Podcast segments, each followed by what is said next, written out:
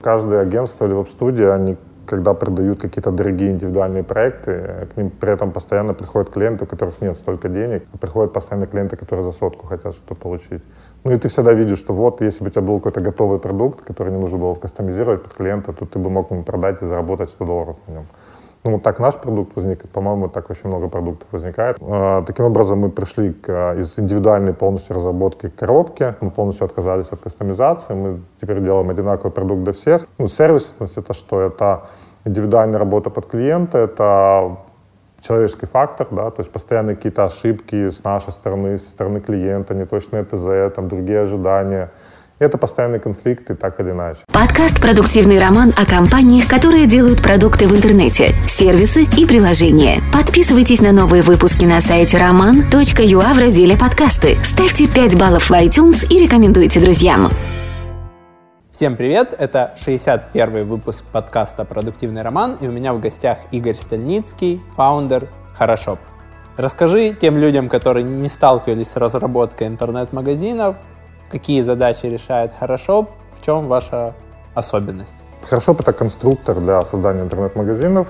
Он работает по модели э, software as a service, то есть по подписке.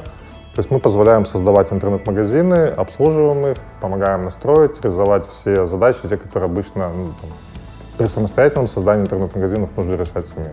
Ну, то есть берем на себя там, часть э, техни... решения там, большинства технических задач, которые обычно других ситуациях клиенты решают сами.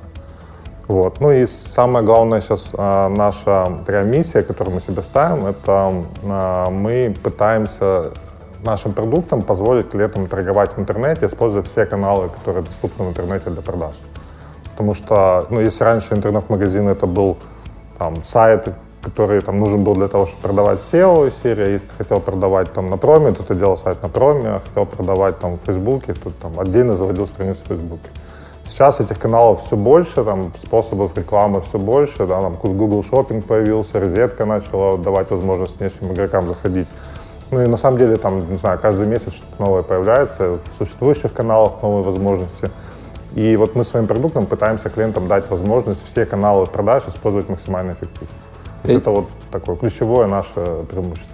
То есть вы для них централизованное решение, где они могут хранить там складские остатки цены и выгружать их на свою площадку, выгружать их в Google Shopping, выгружать в розетку и в другие ну, каналы продаж. Не совсем. То есть мы не берем на себя складской учет, скорее мы даем возможность сделать интеграцию со складским учетом, mm-hmm. там с 1С или еще с какой-то облачной платформой.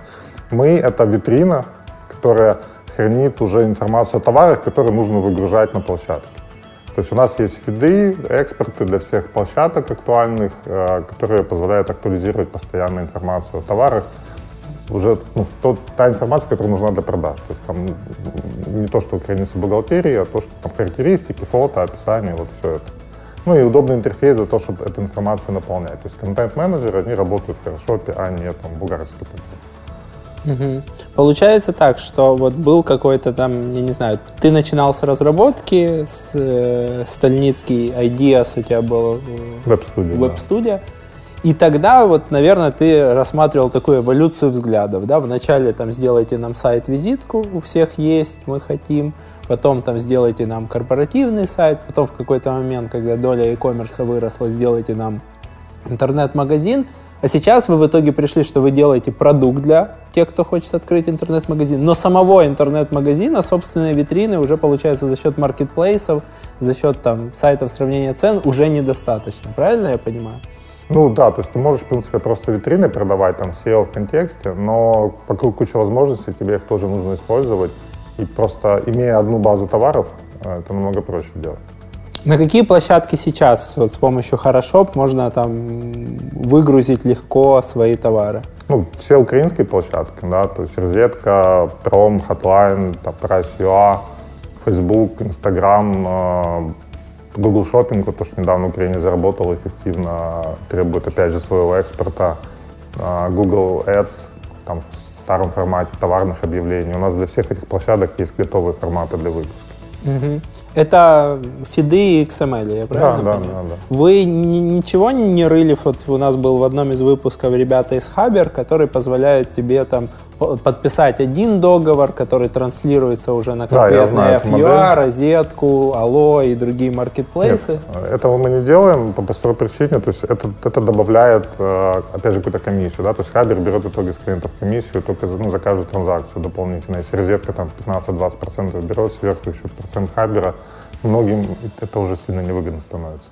То есть нет, мы даем инструмент, каждый напрямую коммуницирует, там, подписывает договора с розеткой условно. Мы помогаем к этому процессу прийти, но каждый клиент делает его сам. А мы даем, по сути, просто технический инструмент для того, чтобы эту задачу выполнить. Угу.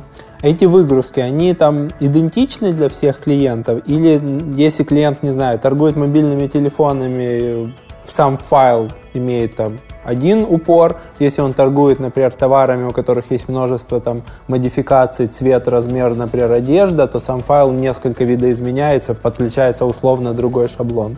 Ну, там не то, что другой шаблон, там настраиваемые характеристики, э, настраиваемая выдача модификации, это все есть, оно, да, зависит от там, типов товаров, естественно. В этом-то и сложность, да, почему, условно, нельзя сделать экспорт на розетку из 1С, потому что там действительно непростой XML, который зависит от особенностей товара, и, в 1С там это, ну, хотя у всех изначально в 1С есть база, там, сохранить как Excel, переформатировать XML, вроде как можно, но вот куча нюансов, которые это усложняют. У нас это все просто. У нас ты выгружаешь, как бы наполняешь базу товаров для того, чтобы продавать на своем сайте, дополнительно получаешь XML в нужных форматах разных, там, для разных площадок. Просто вот мы, например, для клиентов, которые занимаются торговлей одеждой, мы сталкивались с такой как бы ситуацией. Во-первых, мы у себя в базе хранили, как наша категория соотносится да. с категорией там Гугла да, и раньше Яндекса, да, то есть чтобы они корректнее ложили не тот товар, который они хорошо знают, там мобильный телефон, а какое-то там платьюшко или бюстгальтер в нужную категорию у себя. Потом мы дорабатывали фид, мы отдавали им кучу дополнительных характеристик. Это для детей, это для мужчин. Да, да. Это такой размер, это вот такая размерная сетка. И потом мы еще пришли к тому, что часть этих площадок хорошо работает, если ты им отдаешь один товар и где-то там в описании или они поддерживают цвета, размеры выбора на карточке, а часть они дают возможность, а каждой вот модификация ты выгружаешь вот по отдельности. Так и есть, да, так и есть. Вот то, что первое это называлось сопоставление категорий характеристик, это у нас это все в нашем интерфейсе происходит, то есть там условность розетка, да, а, по нажатию на кнопку выгружаются характеристики розетки, ну, это категории и характеристики для этих категорий, и каждый клиент сам себе сопоставляет, ну, потому что у каждого свой набор э, категорий. Полнота каталога, да, фильтров. полнота каталога, даже там одни и те же детские, детская одежда у одних, ну, в двух разных магазинах будет ну, иметь разную структуру каталога. Ну, потому что каждый видит свой, свой формат каталога, более удобный для пользователя. Но он в интерфейсе маппинга может сопоставить эти категории, сопоставить характеристики, на выходе уже получить тот формат, который розетка хочет увидеть. Потому что розетка, у нее там строгие свои названия, если ты их не используешь, ты просто не попадешь в выдачу. То есть вы на ходу еще и переименовываете товар под Не, правила? мы в итоге храним, вот как ты говоришь, базе сопоставления там категорий отдельно. Хочешь, чтобы посетители сайта могли подписаться на обновления? Email, SMS, Viber обходится слишком дорого? Ребята из сервиса автоматизации маркетинга SendPulse предлагают для контентных проектов и бизнеса бесплатные пуши. Пуши помогут информировать посетителей сайта о новостях, акциях, изменениях статуса заказа и многих других важных событиях. Регистрируйся по ссылке в описании, выбирай дизайн формы сбора подписчиков – размещай код на сайте и начинай слать, слать, слать бесплатные пуши с помощью SendPulse. Твои пуши покажутся на компьютерах и на мобильных. И ты сможешь делать АБ-тесты, чтобы понять, какое сообщение цепляет твою аудиторию. Ты сможешь настроить персонализацию и сегментацию. Да-да, очень лично, с персональным промокодом или изменением статуса заказа. Регистрируйся по ссылке в описании и начинай возвращать посетителей твоего сайта обратно к тебе на сайт бесплатно. А мы продолжаем. Интересно. Сколько сейчас человек э, работает в Хорошопе и какая структура команды получается? Сейчас у нас где-то 20-22, потому что там вот буквально сейчас у нас такой активный найм идет после Нового года. Мы уже четырех человек пригласили, еще парочку выйдет на следующей неделе. Вот. А структура, ну, при этом у нас там в середине прошлого года было 25, мы потом подсократились. Ну, в общем, это такой процесс постоянно активный, э, меняющийся. И сейчас структура такая, что э, где-то ну, больше, почти половина команды занимается продуктом. То есть разработчики, продукт, э, тестировщики, девопсы. Ну, где-то человек 9 команда. Человек 5 это саппорт, остальные это sales, маркетинг. Причем вот тут, что характерно, мы раньше у нас там, маркетингом и продажами занималось два человека. Ну и плюс я. То есть mm-hmm. мы такие, у нас было очень много разработчиков, мы очень много программировали, но слабо это продавали, слабо продвигали. Ну, как бы мы, конечно, всегда стремились э, это расширить, но как-то медленно у нас получалось. Сейчас вот мы активнее начали заниматься маркетингом и продажами, и расширять команду. И я надеюсь, что скоро пропорция будет такая, что разработчиков станет меньше, и мы начнем больше продавать на фоне этого. Ну, не в количестве, а в доле, да, в, в общем количестве ну, людей. да, да, да. Угу. Ты перешел из э, сервисного бизнеса, э, веб-студии, в, там, в начале, там, назовем это промежуточный, а потом в итоге в продуктовый.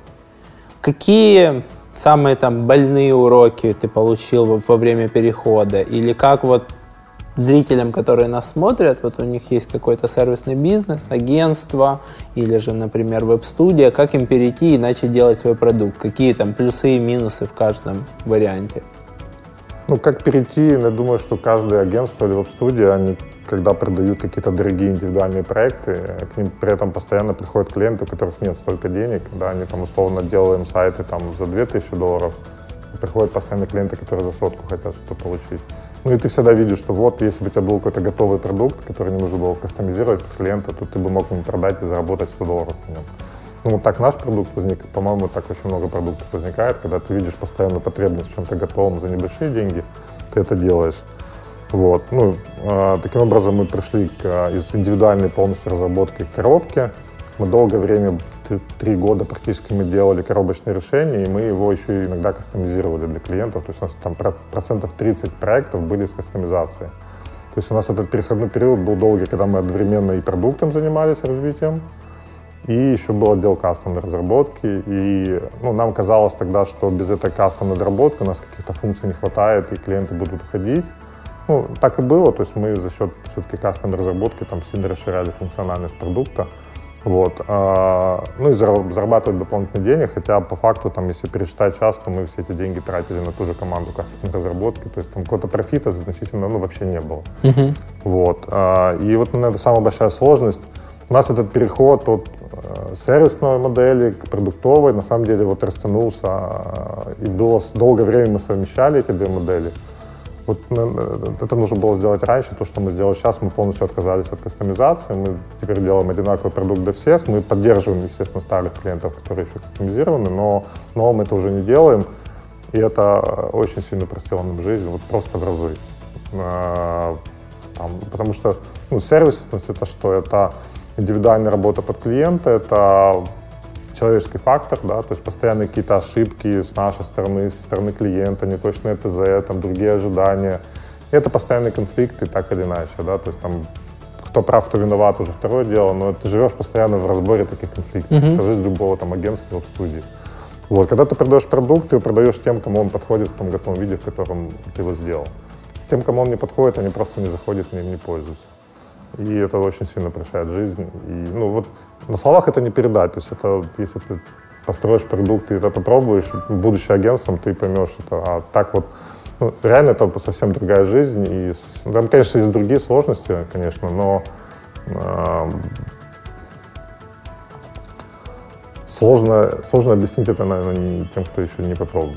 Но я думаю, что это на самом деле... Э, Слушай, ну, ну боль судьба. того, что ты не можешь дать продукт гарантированного качества, он зависит и от клиента, и от команды, которая конкретно работает с клиентами, и от человеческого фактора, там, настроения угу. конкурентов, изменений, скорости и, так, и понимания искажений информации там, от владельца компании к его маркетолога, от маркетолога к агентству, внутри агентства и так далее. Да, это боль знакома ну, как мы сейчас с этой болью боремся? То есть я с этой болью, ну, я вообще разработкой сайтов занимаюсь там практически всю сознательную жизнь, ну, и с этой болью жил долго. А, в итоге сейчас мы продаем по такой схеме. Мы а, отдаем клиенту сайт, ну, то есть он видит готовый сайт со своим дизайном, с наполненный, все работает, подключены нужные интеграции. Только тогда он уже платит. Он видит полностью конечный результат, определяет, насколько он его устраивает, и только тогда он уже там, вносит какие-то первые платежи. Это на 99% снимает там, любые э, какие-то вот вопросы, которые обычно всегда возникают в процессе индивидуальной разработки. Тут я когда-то просидел, наверное, пару часов в машине у знакомого э, владельца агентства. Вот, вот, знаешь, этот момент, когда, ну все, сейчас расходимся, пошли и, и еще поговорим, еще поговорим. И он мне рассказал такую ситуацию, с которой сталкивается веб-студии. Ты устал от этого бизнеса, ты говоришь в январе, все, стоп-машина, до свидания. И зарплату у тебя еще на январь выдать есть, а обязательств у тебя еще на май. И ты живешь каждый раз за счет оборота. Новый клиент приходит, вносит деньги. Угу. За эти деньги клиенты категории Б, которым надо доздать, подписать акт, им срочно что-то исправляется. Этого клиента потихоньку запускают работу. Возможно, еще чуть-чуть занимаются клиентами категории С, которые уже на поддержке, но что-то требуют. Э, и, и добавляют какие-то свои хотелки или там, а вот это вы починили, а вот то отвалилось, и тебе иногда проще починить, чем, чем объяснять, что это не связано. Угу. Вот. И, и это постоянная жизнь на обороте. Вы сталкивались с такой же ситуацией или у вас там была более как бы здоровая бизнес-модель, вы оценивали сайты действительно там, э, проекты получались рентабельными и по итогу было там года прибыль какая-то этого всего? Ну, когда мы были в студии, мы, по сути, это там бизнесом сложно это назвать. Это такая кружок самозанятых людей, которые себе на зарплату зарабатывают. Поэтому ну, мы, конечно, зарабатывали, мы на не уходили, но это примерно было то, что ты говоришь, да. То есть это многие проекты там, были по факту убыточными, потому что там какие-то ошибки, которые требовали постоянного исправления после того, как ты уже получил основную часть денег по ним, да. Uh-huh. Вот. А, и да, ты живешь за счет новых проектов. На самом деле у нас похожая ситуация была долгое время, когда мы хорошо там начали заниматься. Да? То есть мы продавали коробочный продукт там, за разовый платеж и обещали, ну и давали там, неограниченную поддержку, то есть исправление всех ошибок. Выпуск обновлений, мы обновляли всех клиентов и продолжаем обновлять. Но получалось, что это вот мы постоянно должны были продавать еще, чтобы дальше ну, существовать на том же уровне. А, и вот когда мы в этом в прошлом году перешли на облачную модель по подписке, и у нас теперь уже формируется база людей, которые там платят постоянно за обслуживание, вот это уже, конечно, кардинально другая модель, и тут уже все иначе. При этом вы вот этих вот старых, которые купили коробку, вы их пока оставили как есть, или вы их потихоньку перетягиваете ну, за счет ну, они функционала? Сами ну, они равно, функционал пока одинаковый, то есть мы планируем сейчас начать разработку там кардинальной новой версии, которая уже не будет позволять обновлять старых клиентов. Пока еще обновляем, поддерживаем. В основном переходят сами, у нас реально быстрее работают сайты потому что мы понимаем там все нюансы сервера, как оптимизировать еще, и не всегда эти оптимизации можно применить там на каком-то обычном сервере. Mm-hmm. Вот. А у нас быстрее, у нас, а, ну, еще классическая ситуация в поддержке сайтов, когда сайт ломается, а, собственник сайта там идет к разработчикам, разработчик говорит, что у нас все нормально, наверное, что-то с сервером, да, он идет к хостингу, хостинг говорит, с нашей стороны тоже все окей. Ну и вот собственник разбирается, там, кто, кто, в том же проблема. Это реальная ситуация жизни, она постоянно происходит. Вот. И все равно это все замыкается в итоге на разработчике. Да? Мы должны влезть, понять, там, с какими ресурсами сервера сейчас проблема, там, забился диск, или там не хватает ресурсов MySQL, или еще чего-то. То есть мы должны все равно как разработчики потратить время на исправление ошибок, которые все-таки связаны с сервером. Ну, если это наша ошибка, это в любом случае наша проблема, но иногда там, за наш счет решались проблемы серверов.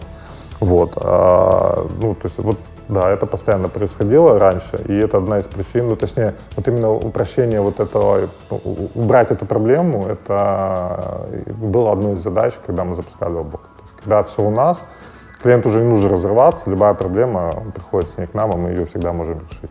Угу. Э, каким тарифом по облаку вы в итоге пришли? Сколько сейчас там? Базовый тариф, продвинутый? Самый а, дорогой? Ну, это вообще долгая история.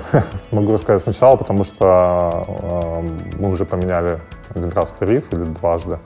Э, ну, сейчас у нас действует схема, то что, то, что есть стартовый платеж, То есть это, по сути, как бы за создание сайта, за то, что мы настраиваем дизайн, помогаем разобраться со всем функционалом, делаем первичное наполнение сайта, ну, как бы вводим полностью в курс дела. То есть это стоит 10 или 15 тысяч гривен, там, в зависимости от того, какой дизайн выбираешь. Около 500 долларов за такой вот изначальный setup, Да, в который входит и кастомизация дизайна под, под клиента. да. Ну, кастомизация в рамках возможностей нашего конструктора. Мгм.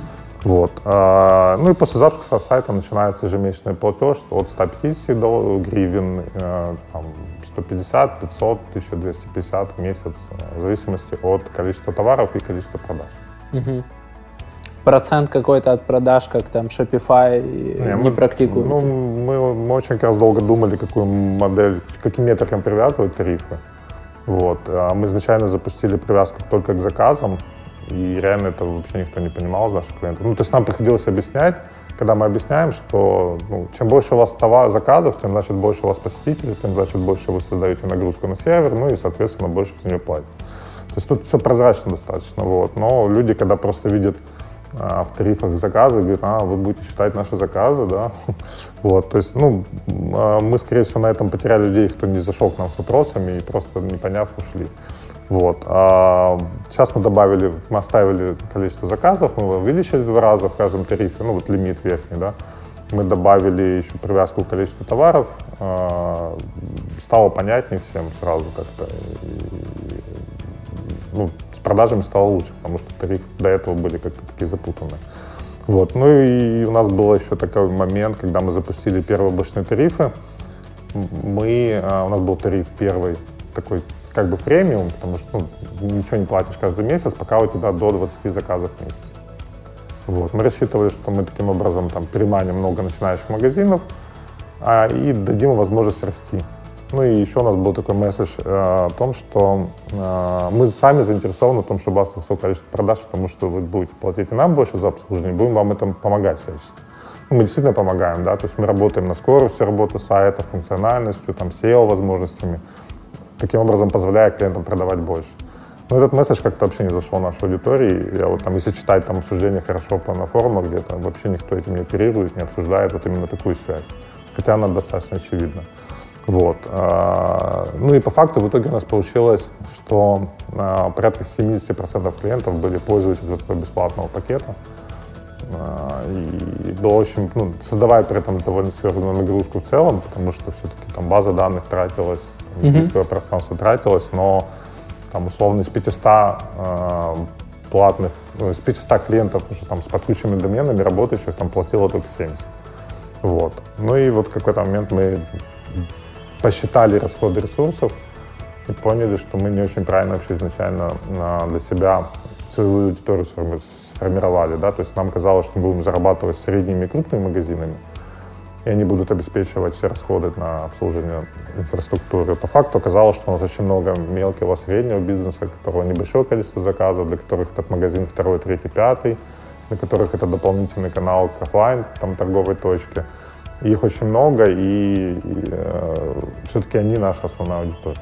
Вот. И мы поменяли тариф, мы брали совсем бесплатно, осталось минимально 150 гривен в месяц. Вот. И, ну, боялись, конечно, что там, это будет неправильно воспринято. На самом деле клиенты восприняли это из серии, почему сразу так нету. Вот. Ну, конечно, там разные истории были, но в целом мы там за, почти, за два месяца мы всех перевели на новый тариф. Ну, почти всех, там осталось какое-то небольшое количество клиентов. Интересно. Э, Но при этом вот 50 долларов там в месяц или около того, это верхняя планка? Или у вас все равно Не, есть не, еще есть. какие-то под капотом enterprise? Есть там? Enterprise, там уже конкретно идет подсчет там, по количеству транзакций, привязанные там, по форме счета. Мгм. Ну, то есть вы не, не ограничиваете себя, что вот максимум там 50 долларов в месяц, если приходит крупный клиент. Конечно, ну такие у нас есть, да, там всё по другой форме просто считается. Ну, она, не, она есть, она просто не публичная, все прозрачно для клиентов. Какой сейчас это размер бизнеса? Сколько клиентов, какой там monthly recurring revenue или annual recurring revenue, чтобы понимать масштабы этого всего? А, ну, вот, знаешь, SaaS-метрики э, очень классная штука. Мы их только недавно начали полноценно считать. Э, мы ходили там на какие-то SaaS Nation различные, там слушали коллег, когда мы еще были коробочным продуктом, и нам мы прям завидовали вот тем людям, кто может посчитать эти метрики, потому что у нас в старом бизнесе их нельзя было считать, и Вот сейчас мы только на самом деле учимся их подсчитывать. Ну, по обороту не готов сказать конкретные цифры, ну, условно, до одного ARR у нас сейчас, мы еще там в этом диапазоне. Мгм. Вот. До миллиона долларов в год. Да, да, еще до. Мгм. Вот. э, В прошлом месяце, в январе у нас было э, по облачным клиентам, ну, так, чтобы понятен был чуть масштаб, э, в- по облачным клиентам было порядка 40 тысяч транзакций. Ну, заказов в месяц. То есть это через вашу платформу прошло... Через тех, кто в облаке. Ну, еще где-то одна треть э, работает вне облака, ну, старые клиенты. Я думаю, что там еще может быть примерно такое же количество. Ну, точных данных по ним нет, поэтому тут сложно что-то. Средний чек грубо там 50 долларов сейчас Не или знаю, не поднялся? считаем. Нет, Ну, мы, такой, да? мы как бы не собираем всю статистику, мы считаем те метрики, которые нам нужны там, для работы, но так глубоко мы там не влазим. По среднему чеку сложно сказать. Мгм. А среднюю конверсию это там Аналогично. тоже не, не считали пока? Ну вот у нас собираются буквально там технические метрики, которые там скорее относятся к серверным каким-то вопросам, и вот количество заказов, которые нам нужно. А, Ну, по конверсии,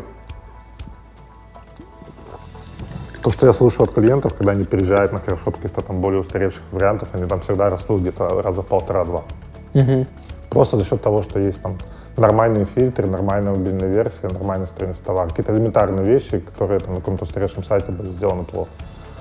Смотри, а общую посещаемость всех сайтов системы вы считаете или, или сейчас нету?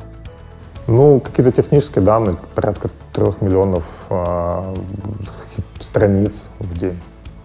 Мгм. Просто тут интересно было бы, знаешь, вот я там, меня клиенты спрашивают, какая средняя конверсия. Ну, конечно, она очень сильно разнится от ниши, от трафика, от э, объемов закупки этого трафика. То есть можно иметь очень мало трафика, очень высокую конверсию, можно очень много, и она усредненно ниже. Но грубо, по моим ощущениям, подтверди или опровергни, там украинский e-commerce работает, там украинский и мировой часто, там, если не брать какие-то вылеты, там, маркетплейсы или там доставка еды, мне кажется, что грубо e-commerce работает там на одном проценте конверсии. Ну, У нас больше. Больше, да? Полтора-два, я бы сказал. Ну, то, что я замечаю, там иногда, если захожу, клиентам что-то помогаю делать. Ну, я видел и 10, я видел и там полтора, два, три, пять, но обычно это или очень узкий трафик, или там небольшой бизнес, а если на объемах, то я бы... Ну, возможно, да. То есть ну, у меня нету таких вот четких там общих данных средних по всем. То есть это вот, ну, я, скажем так, привык видеть там в районе полтора. Это кажется нормальным, типа если меньше, особенно если меньше единицы, то что тоже типа не то. Ну, либо с не очень качественный трафик, либо что-то еще. То есть, грубо можно сказать, что если там с конверсией 40 тысяч заказов в облаке, там с конверсией 1% это там 4 миллиона посещений в месяц, с конверсией полтора это получается там где-то в полтора раза не посещение клиентов, ну, уникальных сессий, виду. Ну, я, я говорю по, по сессиям, не по юзерам. По юзерам еще меньше может быть. Ну, а вот я то, что я говорил, 3 миллиона, это то, что по количеству страниц просмотренных. Ну, вот это та цифра, которая у нас там фиксируется как метрика для технического анализа. Мгм. Ну да, тут тяжело на количество страниц сравнивать, потому что у тебя там в технике может быть один просмотр, три, Да, а да, в да. одежде и, и 10 запросто. Ну, вот просто пользователя мы не считаем, оно нам типа, не очень принципиально, мы считаем там, то, что влияет на нашу нагрузку, это вот такая цифра. Интересно. По м, коробке, почему вы решили начинать с коробки и э, вот почему решили, что вы продаете разово и, и- дальше никак не, не зарабатываете на этом пользователе? Ну, так исторически сложилось, у нас она была эта коробка, по сути, мы ее упаковали и начали продавать. У нас просто тогда не было компетенции вот, делать сразу облако. Это немножко другие скиллы разработчиков нужны, вопсы нужны. У нас в команде не было таких людей. Вот. а, И, ну, это проще. Облачную систему построить намного сложнее. Ну и, и клиентам, да, тогда было привычнее, что они покупают лицензию Ну, и, это и сейчас, на самом деле, большая проблема у нас, вот когда мы запустили облако, причем мы запустили его очень резко, мы прекратили продавать коробку в какой-то момент. А, Ну, как мы подняли на нее цену в два раза. То есть облако стало дешевле стать, ну, стартовый платеж дешевле в два раза, чем была коробка. А коробку мы оставили, сделали ее в два раза дороже, чем она, ну, полтора тоже где-то, чем была до этого. И все, мы после этого практически не продавали, там парочку продаж буквально за год в коробке. Ну, очень резкий переход, и вот в этот переход мы ощутили как раз, что на самом деле аудитория не очень готова к этому. То есть нам-то казалось, что мы сейчас решим кучу технических вопросов, клиентов, клиентам не нужно морочиться с хостингом, его отдельной оплатой, его отдельной поддержкой. Ну, мы реально обновлением. Жизнь, да, обновлением постоянным. Вот. А по факту есть много клиентов, которые привыкли иметь сайт на своем сервере. Я не всегда понимаю, зачем. Ладно, если ты сам разработчик или там админ, ты можешь что-то с этим сам делать. А если нет, ты все равно платишь за это кому-то. Ну, почему это не платить нам? Вот. И до сих пор есть люди, которые хотят коробку, а, но часто это ладно, мы уже научили им объяснять, чем облако лучше. Ну, а, вначале была проблема, потому что мы не ожидали, что большое количество теплых лидов, которые уже были там воронкой продаж, подписки на закрытии, отвалились, потому что они хотели коробку и не хотели облако. А мы тогда принципиально сказали, что нет, все, коробки нет. Мы настолько устали от поддержки коробки, что было очень резко. И целый год я хотел, ходил с мыслью о том, что Зря мы, короче, так поступили. Надо было продавать параллельно. Мы заработали больше денег, наверное. Вот. Но э, в конце года, когда вот так проанализировал там все, что происходило, у нас куча всего поменялось за год, я понял, что если бы мы тогда оставили две модели продаж, то мы бы не успели до конца года перестроиться полностью на облачную модель. Ну, это как вот из серии, знаешь, у нас есть там два формата, давай придумаем третий универсальный. Вот теперь у нас есть три формата разных. Ну вот так такая же история. И ты ни там, ни там не, да, не, от, не отлаживаешь процессы, не масштабируешь вот. А, а так мы отрубили себе, мы потеряли в деньгах в тот момент. На, ну, мы, конечно, не ожидали, что потеряем. Но если бы ожидали, может быть, как-то иначе переходили бы. Но по факту потеряли, э, перестроились, и теперь у нас уже там все-таки полноценные процессы нормального облачного решения. Угу. Как, как вы сейчас выстроили продажи облачного решения? Есть там квалификация лидов, а потом уже подключается продавец, или это сейчас выполняет один человек? А, ну, вообще мы продаем маркетингом, то есть у нас как бы к нам заходят уже такие достаточно теплые ребята, которые хотят покупать, которые уже очень много историй, когда там годами следят за развитием хорошо, чтобы какой-то момент наконец-то зайти.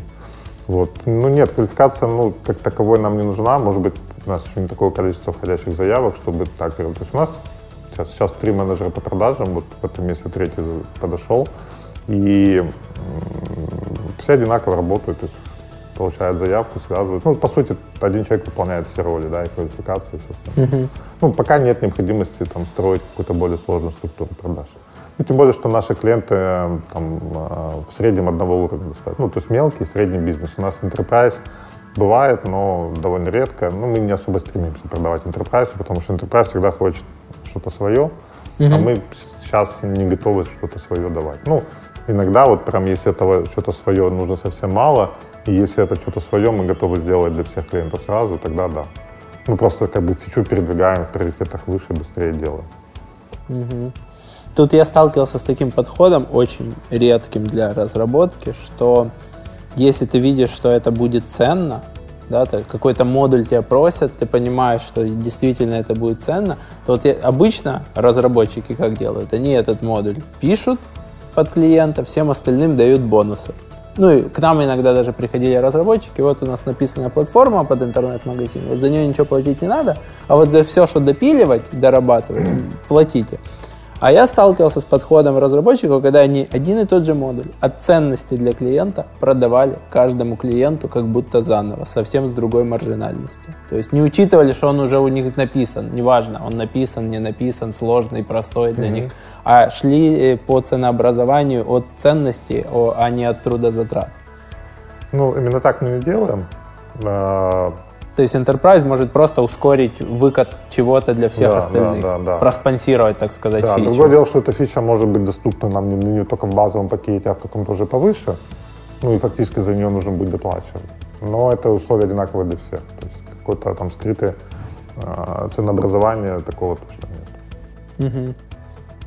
Какие-то доп. платежи вы предлагаете, там, value-added services с клиентом, я не знаю, там, CDN подключить, там, продать домен, продать там SSL сертификат отдельно. Ну, сертификаты сейчас бесплатные. Ну, да. Но их еще по-прежнему продают. Я удивляюсь. Ну, есть там, конечно, высокого уровня, которые действительно нужны, мультидоменные, а обычные, ну... Ну, Let's Encrypt ты даже сейчас можешь и на мультидомен. Ну, ну уже да. На, да. С поддоменами. Вот. А, непонятно, как их продают, ну, типа по старым еще памяти люди их покупают, но мы их не используем. Если приходит там клиент даже с своим сертификатом, мы говорим, зачем? Ты, скорее всего, забудешь его продлить, и у тебя будет там целый день какой-то не работать сайт. Давай Let's Encrypt, мы его автоматически обновляем, все хорошо. Угу. Вот. А, нет, домены тоже свои, CDN, там, если нужен, то у нас как бы мы будем внедрять, опять же, для всех. То есть то, что мы даем дополнительные ценности, это скорее наших партнеров, которые занимаются продвижением. То есть мы там делаем инструмент для продвижения, и у нас есть ряд агентств, которые уже там поработали с Хорошопом, хорошо знают все возможности там, для SEO, для контекста, для там, социальных сетей и готовы, ну, соответственно, свои услуги продавать э, дешевле, чем это стоило бы, если ты пришел там с каким-то абстрактным другим движком. Ну, дешевле и эффективнее использовать. А, а что они используют там для контекстной рекламы, например? А, из наших возможностей? Да, да.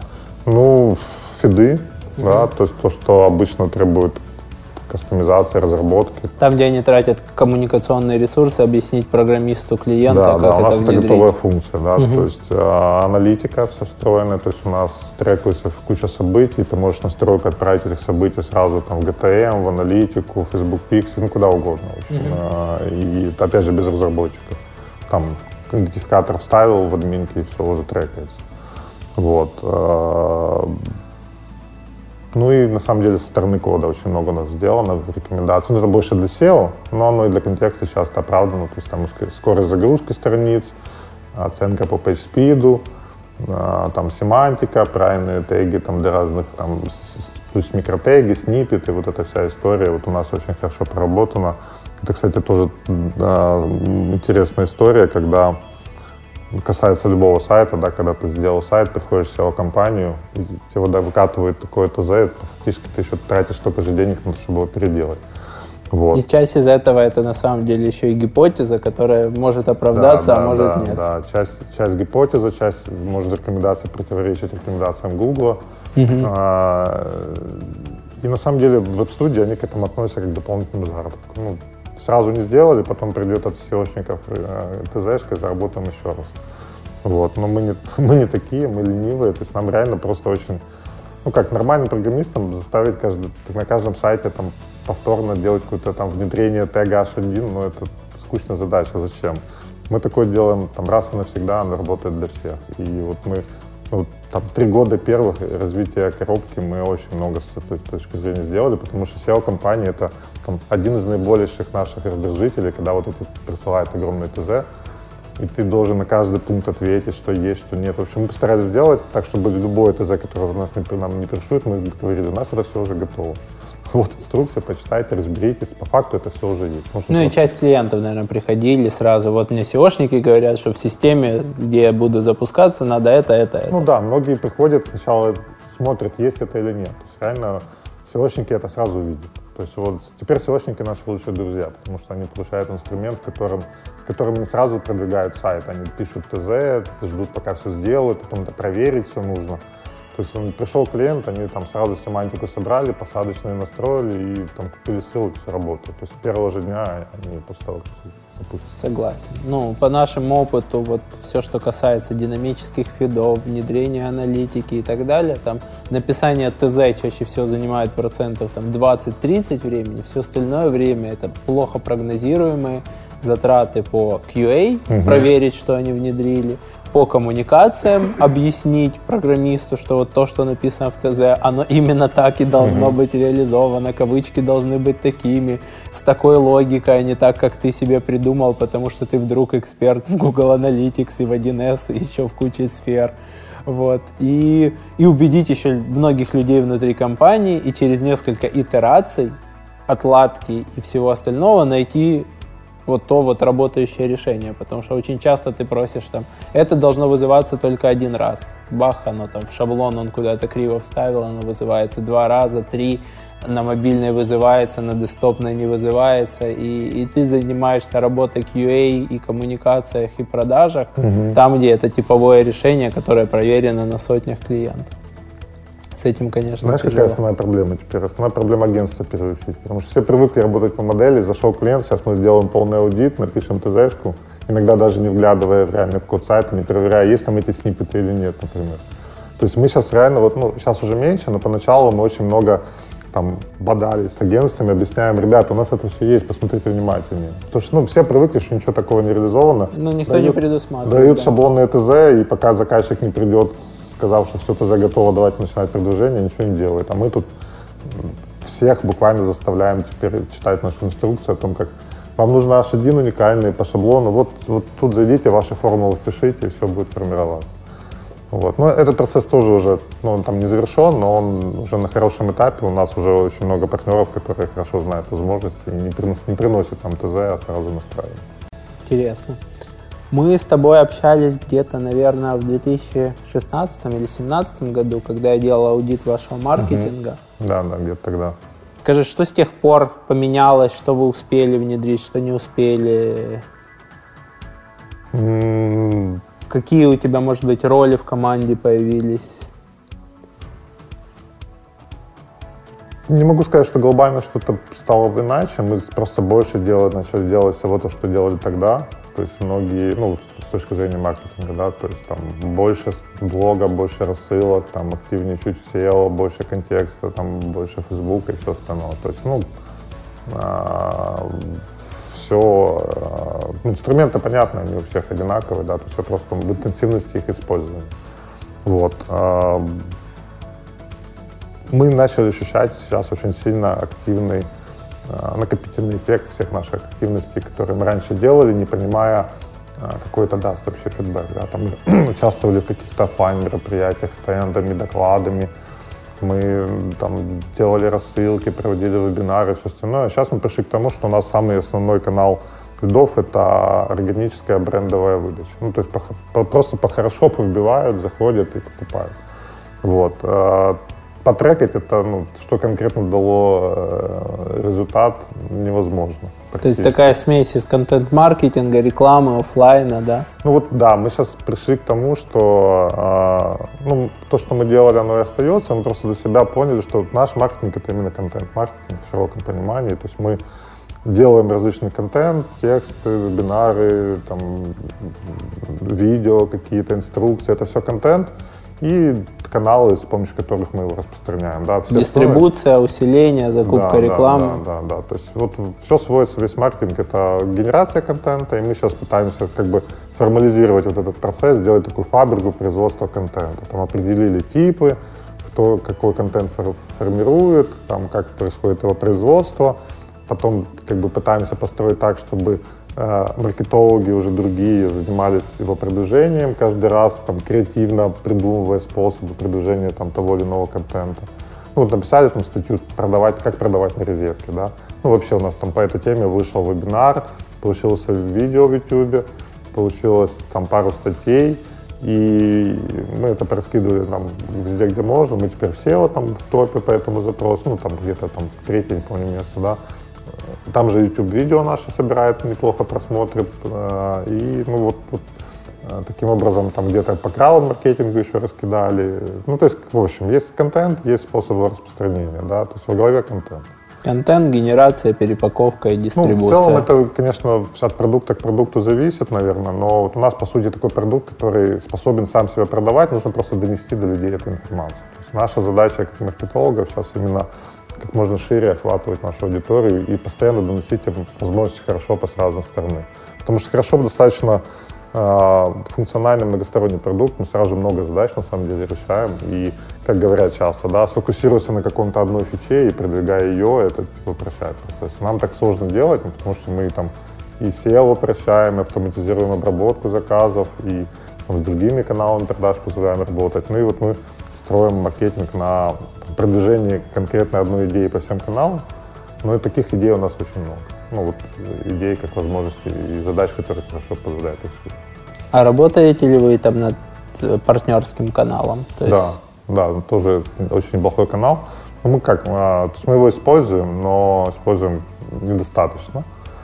Потому что, ну, вот в этом году, я надеюсь, что мы начнем активнее работать, потому что, во-первых, партнеры это тоже генерация контента. Да? То есть мы вместе с партнерами сейчас проводим активно вебинары, получаем контент в виде вебинаров, пишем статьи, там, они нам, мы им. А, и все это взаимное продвижение, это очень сильно усиливает наш маркетинг и их маркетинг. Плюс а, ну, мы решаем попутно задачу помощи продвижения наших клиентов. Все-таки чем успешнее наши клиенты, тем успешнее мы как платформа. Привлекая партнеров, мы убеждаем клиентов работать с агентствами в некоторых случаях. Все-таки у нас много клиентов, которые делают все сами в плане продвижения, но есть достаточно, кто готов работать с агентством, мы помогаем вам выбрать оптимально.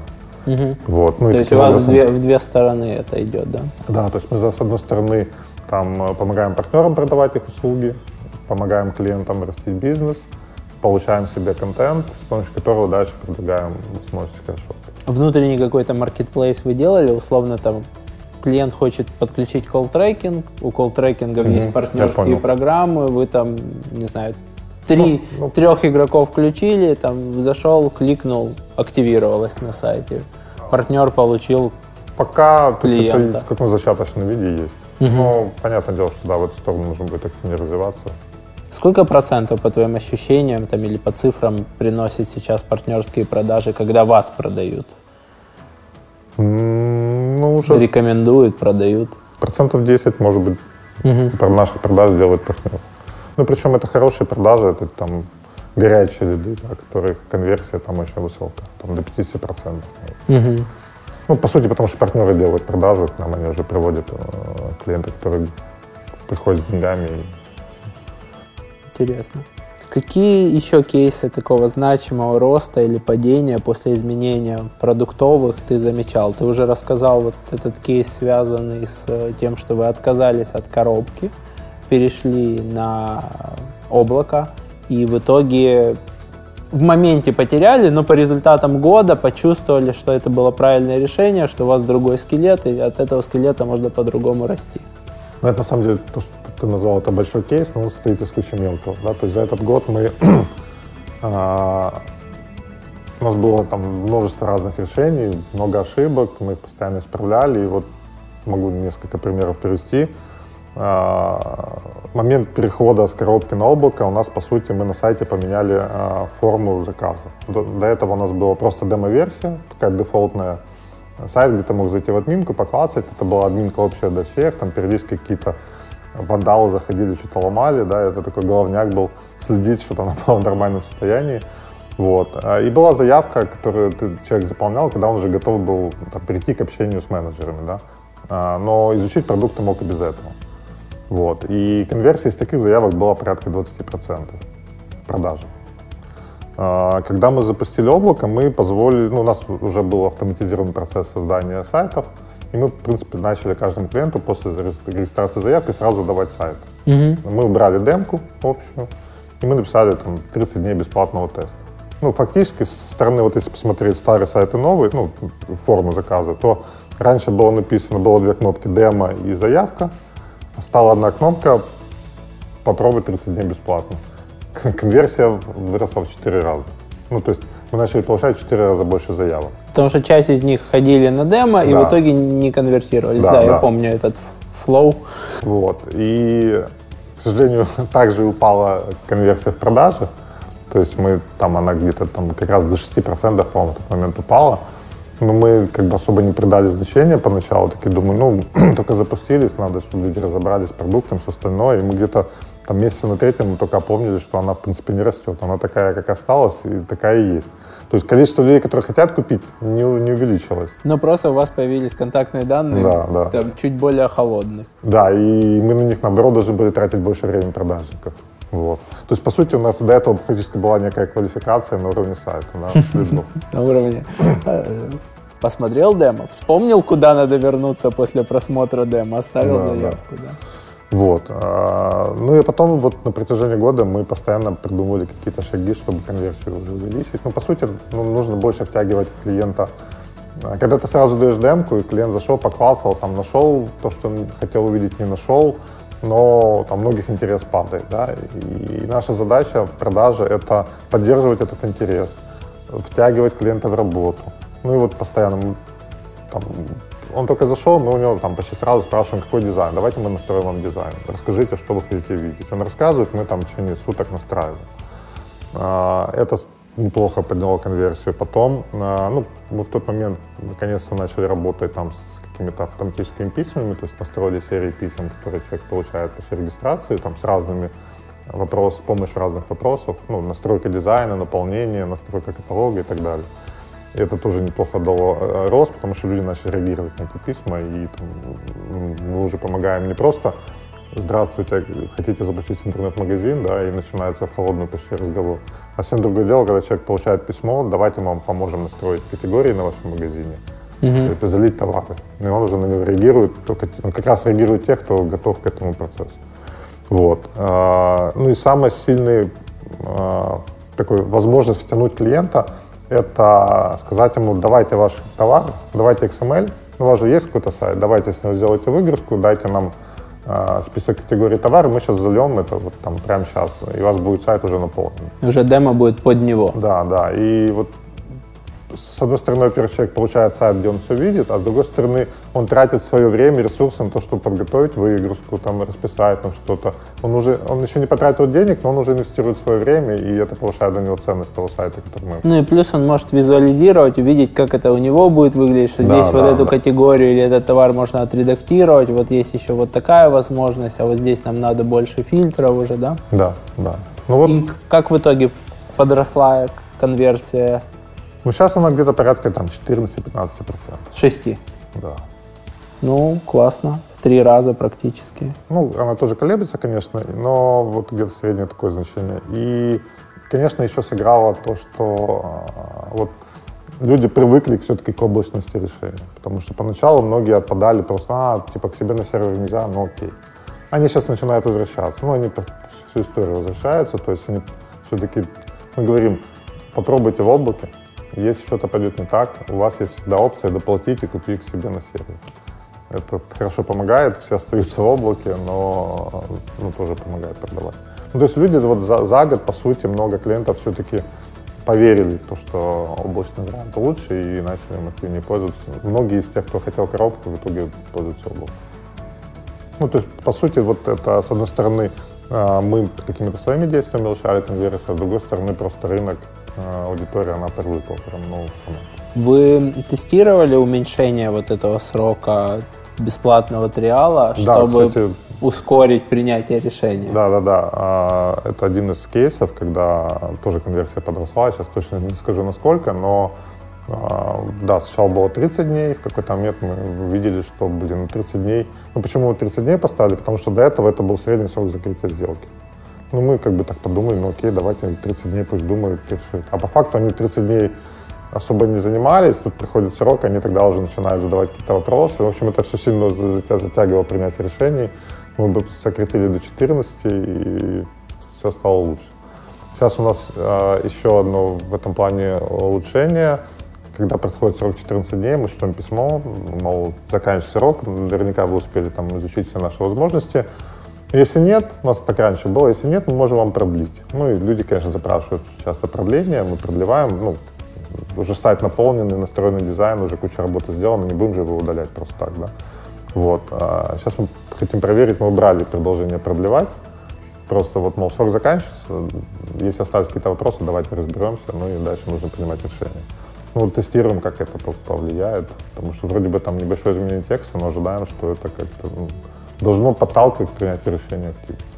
Интересно. Ну, вот у нас были в гостях ребята из Binatel, они очень много делают именно продаж на бизнес-аудиторию. Угу. И я там для, для агентства Роман Юа тоже их подключал, и у них менеджер, он такой, вот у вас там вот если вы пополните сегодня, то вы получите, там, или до какого-то числа, вы получите два месяца бесплатно, эта акция закончится. Но там, я очень должен быть уверен, что вы начали этим пользоваться, поэтому угу. пока вы не начнете этим пользоваться, я вам не начну выставлять счета, там, типа, Прикольно. или мы вам не переведем. Я такой, все нормально, у нас просто немного звонков, там, типа, мы пользуемся, я понимаю, как это работает, у меня был опыт работы для клиента в рамках этой системы все нормально, включайте нам платный тариф. А они такие, ну нет, давайте вот вы один месяц заплатите, два бесплатно, а вы должны вот хотя бы столько-то минут выговаривать, чтобы наша система поняла, что вы уже внедрили это реально в использование, чтобы не забросил просто, знаешь, как там типа заплатили, ой, что-то там непонятно, неудобно и забросили. Вот. Но у вас это решается по-другому, что вы просите XML, товары, и уже как бы тяжелее забросить то, что уже преднаполнено. Ну да, и... да. Ну плюс, если клиент уже оплатил стартовый платеж, э, он уже точно настроен работать дальше. Он сидит там, достаточно быстро запускает сайт. А пробовали ли вы менять вот размер этого стартового платежа? Или как-то там делать там внутри пакеты. Вот там простой дизайн столько, сложный столько. Ну, так и есть, да. да? простой дизайн готовый шаблона там стоит 10 тысяч, а когда мы индивидуально под клиента настраиваем, 15. Ну, в этом есть разница. Угу. Мы хотим экспериментировать в эту сторону, пока не пробовали, потому что ну, у нас вообще вот прошлый год был под болью, что мы в, в запуске облака мы сразу очень много поменяли, и потом расхлебывали, расхлебывали целый год, не понимая, что именно из изменений было хорошим, а что нет.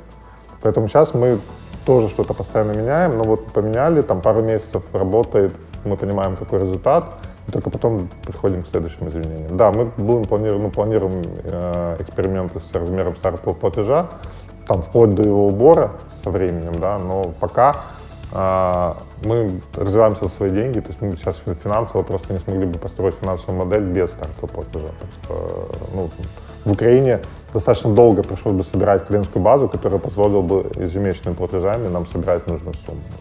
Согласен. Тем более, что у вас очень огромные трудозатраты вот это все проимпортировать, настроить, объяснить клиенту. Да, да которые должны хоть как-то окупаться. Ну, тем более, да, что это реально, то есть мы эти деньги берем за реальную работу, за реальную помощь. То есть это, хотя приходят клиенты, которые там готовы сами все сделать, но нет, все-таки стартап платеж, он одинаковый для всех. Ну, и ты можешь удостовериться, что все сделано правильно. Потому что иногда они все сами, но, но косо-криво. Я вообще понимаю вот эту твою боль, это, это ад продуктового маркетолога, я с ним сталкивался, когда настолько часто в компании меняется офер, продукт, маркетинг, э, что мы сейчас продаем, что ты просто, у тебя нет времени понять, что действительно сработало, что сработало за счет оффера, что где ты там трафиком, потому что ты только провел АБ-тест, все, лендинг поменялся, теперь мы продаем вот это, угу. погнали. И, в общем-то, ну, как бы есть возможность там много заработать, но у тебя не остается вот этой экспертизы, что, что реально работает. Такой вопрос. Насколько я понимаю, вы работаете в основном на украинском рынке с украинскими да. клиентами.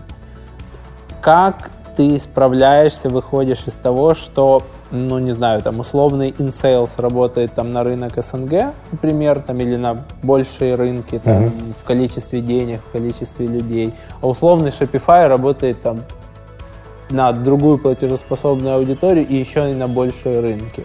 Как успевать вот бежать там, с такой же скоростью, догонять или обгонять, э, когда у тебя объемы рынка и входящих денег сильно меньше, чем угу. у тех, кто работает на большие рынки. И вы думаете в этом плане, не знаю, выходить там на Европу или на Азию, или ну вот какая стратегия в этом плане?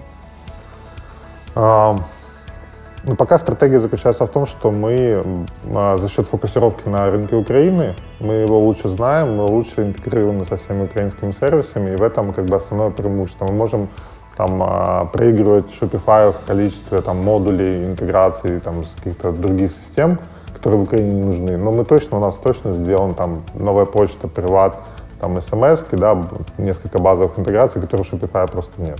Ну или если есть, то как-то очень сложно. Ну да, там, я знаю, через Коризоид ребята там как-то там Ну, а смысл, да, при том, что он, он при этом прилично дороже в плане ежемесячных платежей. Да, да, там процент еще, если это оплаты карточкой, то он еще берет свой, свой процессинг. То есть у нас Shopify, вот он даже ну, не конкурент в Украине совсем сейчас. Угу. InSales доступает на пятки, но пока так, крайне слабо. То есть, ну, все-таки изоляция Украины и России дает себе знать. Так, так мы, мы особо не идем в Россию, ну, вообще не идем. То есть у нас там какие-то иногда россияне заходят, покупают. Мы как бы не, не против, покупайте, но ничего активно туда не делаем. Ну, InSales, конечно, в актив, активнее работает в Украине, достаточно активно. Но сказать, что там сильно они нам сейчас э, составляют конкуренцию, и мы ощущаем от них какой-то, ну, не особо заметно нам. Mm-hmm. То есть у нас намного более там оттягивают от нас клиентов, это там open source какие-то решения, типа WordPress и OpenCart, да, которые всем кажутся бесплатные, поэтому там, более э, доступные, но они там, у них очень мало эффективности. И...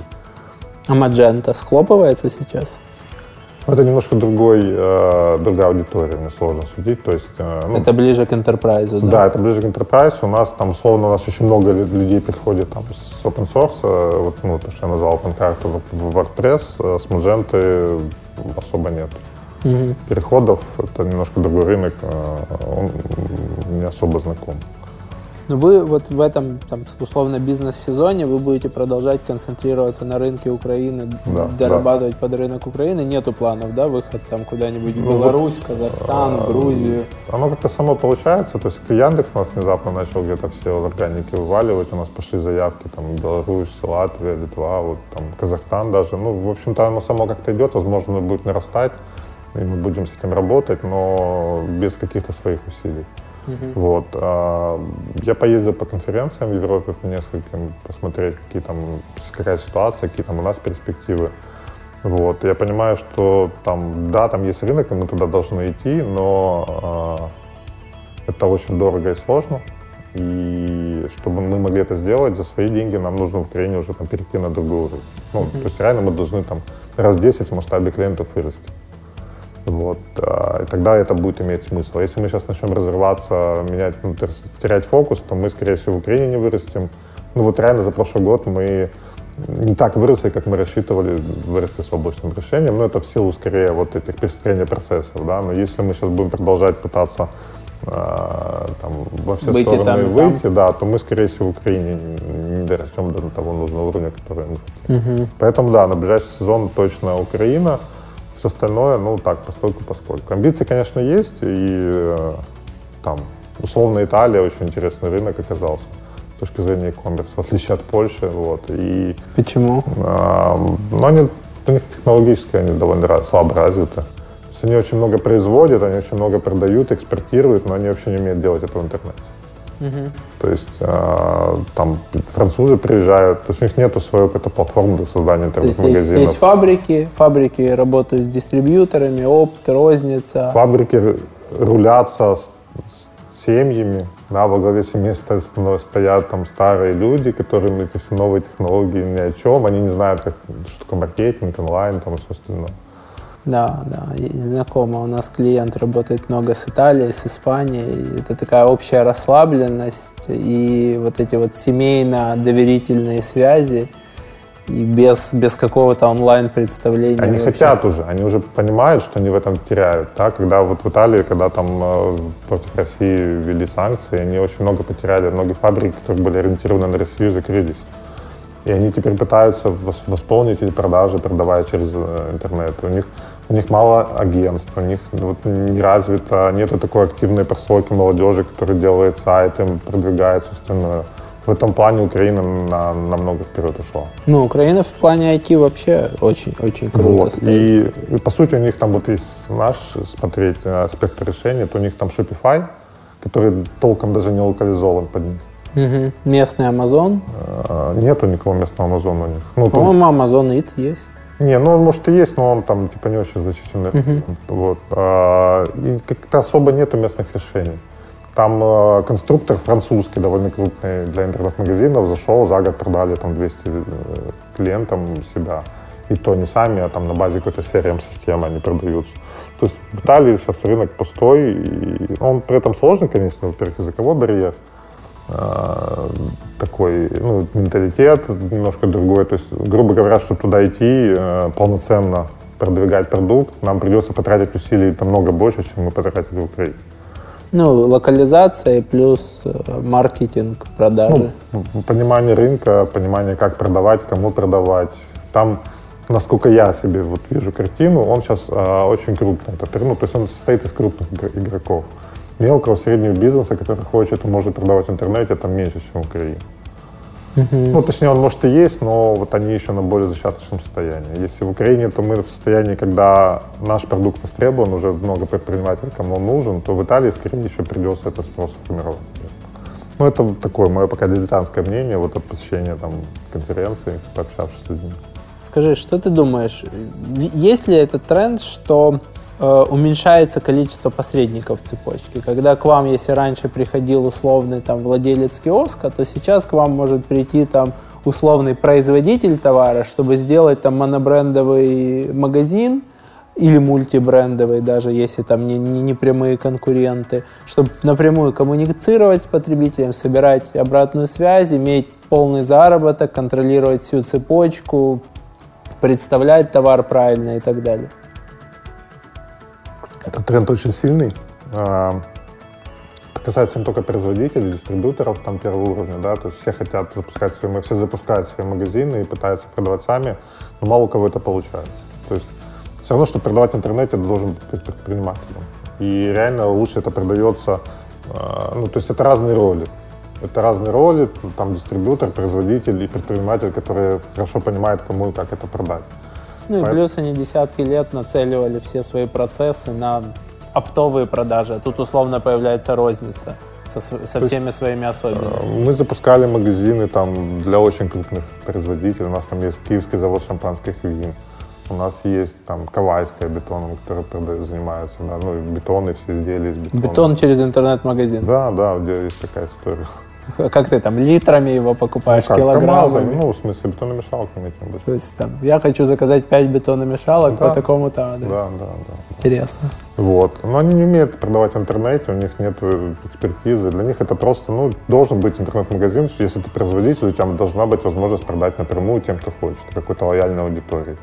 Но, как правило, ну, я не видел прям успешных э, историй, чтобы это работало так, чтобы не нужны были посредники. Все равно посредник, который хорошо знает, как продавать, знает аудиторию, чувствует каналы, чувствует, каким образом может до этой аудитории, какими каналами достучаться, все равно будет продавать лучше. Давай для наших зрителей, которые далеки от электронной торговли, вот там, не знаю, у них есть семейный бизнес или они работают в крупном бизнесе, что мешает э, существующему там от, отлаженному ритейл-бизнесу, возможно, крупному бизнесу, правильно продавать в интернете, почему у них не получается? Каких-то 3-5 топ-причин, которые, или там ловушек мышления, которые мешают им продавать так же хорошо, как, как те, кто сразу строил интернет-продажи?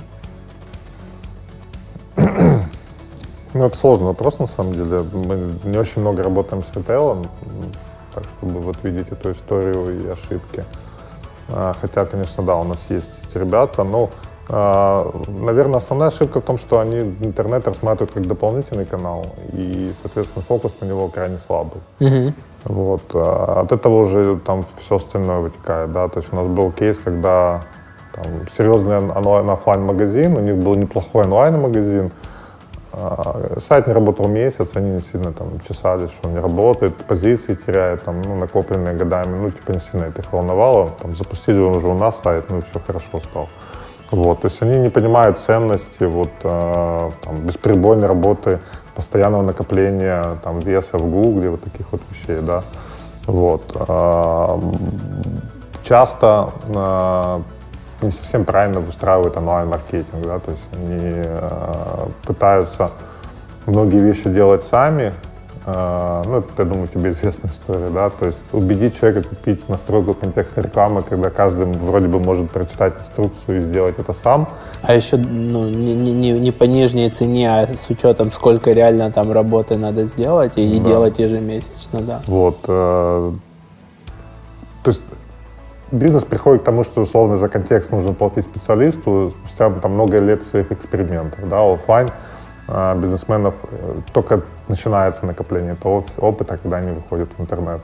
Им еще нужно много шишек набить самим. Ну, я на самом деле считаю, что это правильно. Пусть они набьют шишки, они ценность будут э, услуг там, специалистов понимать лучше, когда они сами понабивают шишки. Но просто им на это нужно время. На самом деле, вот мне кажется, что это важно, что все-таки я не, мне сложно сфокусировать, сформулировать, в чем разница между офлайн бизнесменом и онлайн, но это точно некий процесс перехода от одного мышления к другому, и он требует определенного времени. И если ты не фокусируешься на онлайне, то это время будет очень долгим. Ну, это многих, а многие не особо фокусируются, для многих этот процесс никогда не заканчивается. Но при этом я знаю очень э, успешных онлайн-бизнесменов, которых никакого офлайна в принципе нету, которые сегодня продают одни товары, завтра, ну, у нас есть клиенты, которые запускали там уже по несколько сайтов, совершенно разные товары, бренды, аудитории. Они нащупали хороший канал продаж, они нащупали, нашли хорошего партнера, который помогает им настраивать там, рекламу в Фейсбуке, например, и погнали. То есть они находят аудиторию, товары продают очень хорошим оборотом. Вот. Но это как бы совсем другое. Их не жмут склады, их не жмут остатки, их не, там, не жмет работа, какие-то обязательства по продаже этих остатков перед брендами и все остальное. Да. Uh-huh. Вот больше свободы, которая есть в онлайн-продажах, она требует другого подхода, другого мышления. Ну, я согласен, да. Это, это во-первых, вот вопрос мышления. Очень многие вещи, они меряют по-прежнему магазинами, да, они там в разработку готовы ввалить денег, потому что это как, как сделать да, ремонт да, в офисе или построить новый магазин. В маркетинг нет, ну как, это ж мы, мы поставили магазин в торговом центре, ну вот пусть ходят люди, мы же не против, как бы, вот. Потом там это то, что они все меряют магазинами, а, они, скорее всего, не понимают, что часть вещей является цифровым активом, позиции цифровые активы, отзывы цифровые активы, угу. то, что ты внедрил там, что Хорошо, ты сейчас отправляешь 30 заказов в день новой почты, но ты внедрил автоматизацию, ты сможешь отправлять 300, и тебе для этого не нужно будет... Или уволить половину сотрудников. Да, или уволить половину, и они вот, вот это вот понимание цифрового актива, вот это понимание того, что это все меряется не магазином, а плюс еще какое-то недоверие, что вот, ну, вот было бы неплохо, чтобы оно приносило как одна офлайн точка. Оно может приносить в разы больше, там, другой рычаг. Это, кстати, вот очень хороший да, пример. У нас есть клиент Воронин, ну, фабрика uh-huh. Воронин, э, шьют мужскую одежду. У них сеть торговых магазинов, и наш э, клиент, э, интернет-магазин у них э, официальный, вот он, у них там раз в году происходит награждение там лучших э, торговых точек, вот он наравне с другими участвует в этом награждении, занимает там, как правило, где-то призовые места, ну, то есть, но он, да, он наравне как вот одна офлайн точка. То есть для них это как еще э, одна точка продаж, не как часть. А не рычаг, который может дать три точки продаж, который ну, может... Или привлечь людей в офлайн магазины да, в конце концов. Да, да, да, вот так это не строится у них. Согласен. Ну, может быть, строится уже, но пока работает не так. Согласен. У нас есть подарок. Супер. Чашка которую можно использовать много-много раз, возить в подстаканники в машине mm, и просить, даже в Макдональдсе, налейте мне в мою. Да, серьезно? Да. Ну, на Макдрайве не всегда, а вообще так, да. Ты обычно еще и руководитель Макдональдса тебя переливает это все. Круто, вот. Это знал, для того, чтобы фича.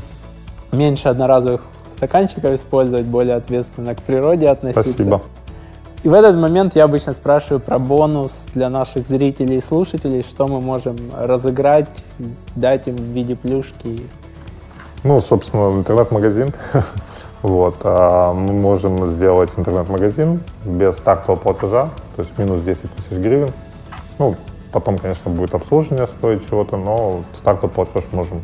То есть эквивалент порядка 300 долларов бесплатно. Для этого надо будет написать в комментариях кто вы, почему вам нужен интернет-магазин. Да, окей. В ролике на ютубе мы выберем победителя. Это очень крутой приз. Вы можете очень быстро, если вы хотели запустить интернет-магазин, не хватало бюджета или хватало бюджета, но 300 долларов это всегда 300 долларов. Вот, вы сможете сэкономить, пишите комментарии на ютубе. А мы тем временем переходим к такой финальной части, как ты перезагружаешься, как ты устраиваешь свой отдых, досуг, что, что, что тебя переключает от, от работы на режим отдыха? А, семья, дети. Самое ключевое, наверное. А, у меня там дочка 12 лет, ну, как бы уже там многие вопросы прошли с ней. Сейчас сыну 3 года, и вот последних 3 года мы такие не особо куда-то ездим. Угу. По сути, это режим максимум выезжаем на дачу, и вот там очень классно получается переключаться. Ну, на самом деле, там каждый вечер, когда ты приходишь домой и видишь это чудо маленькое, растущее. Привет, Андрей. Когда вырастешь, будешь смотреть на него, слушать.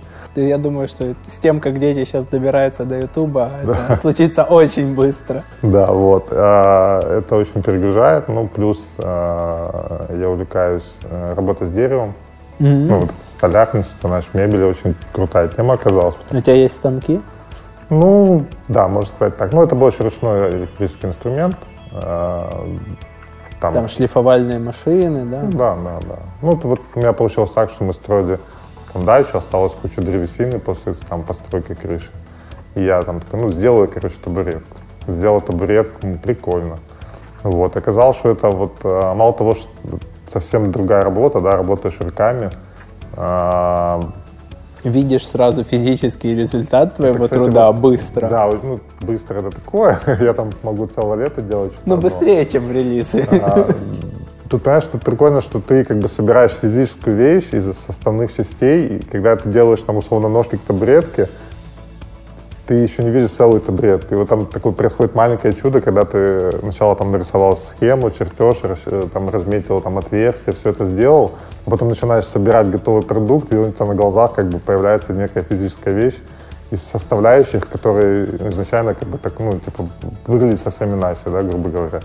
Вот, ну, это непередаваемое удовольствие. Ну и вообще работа с деревом, она, конечно, такая успокаивающая. И, э, сейчас есть даже в Киеве такой целый пласт там, людей, кто этим занимается. Я познакомился с ребятами там на ВДНХ, у них мастерские, там ходил даже зимой. Ну, у меня эта вся история летом на даче. Uh-huh.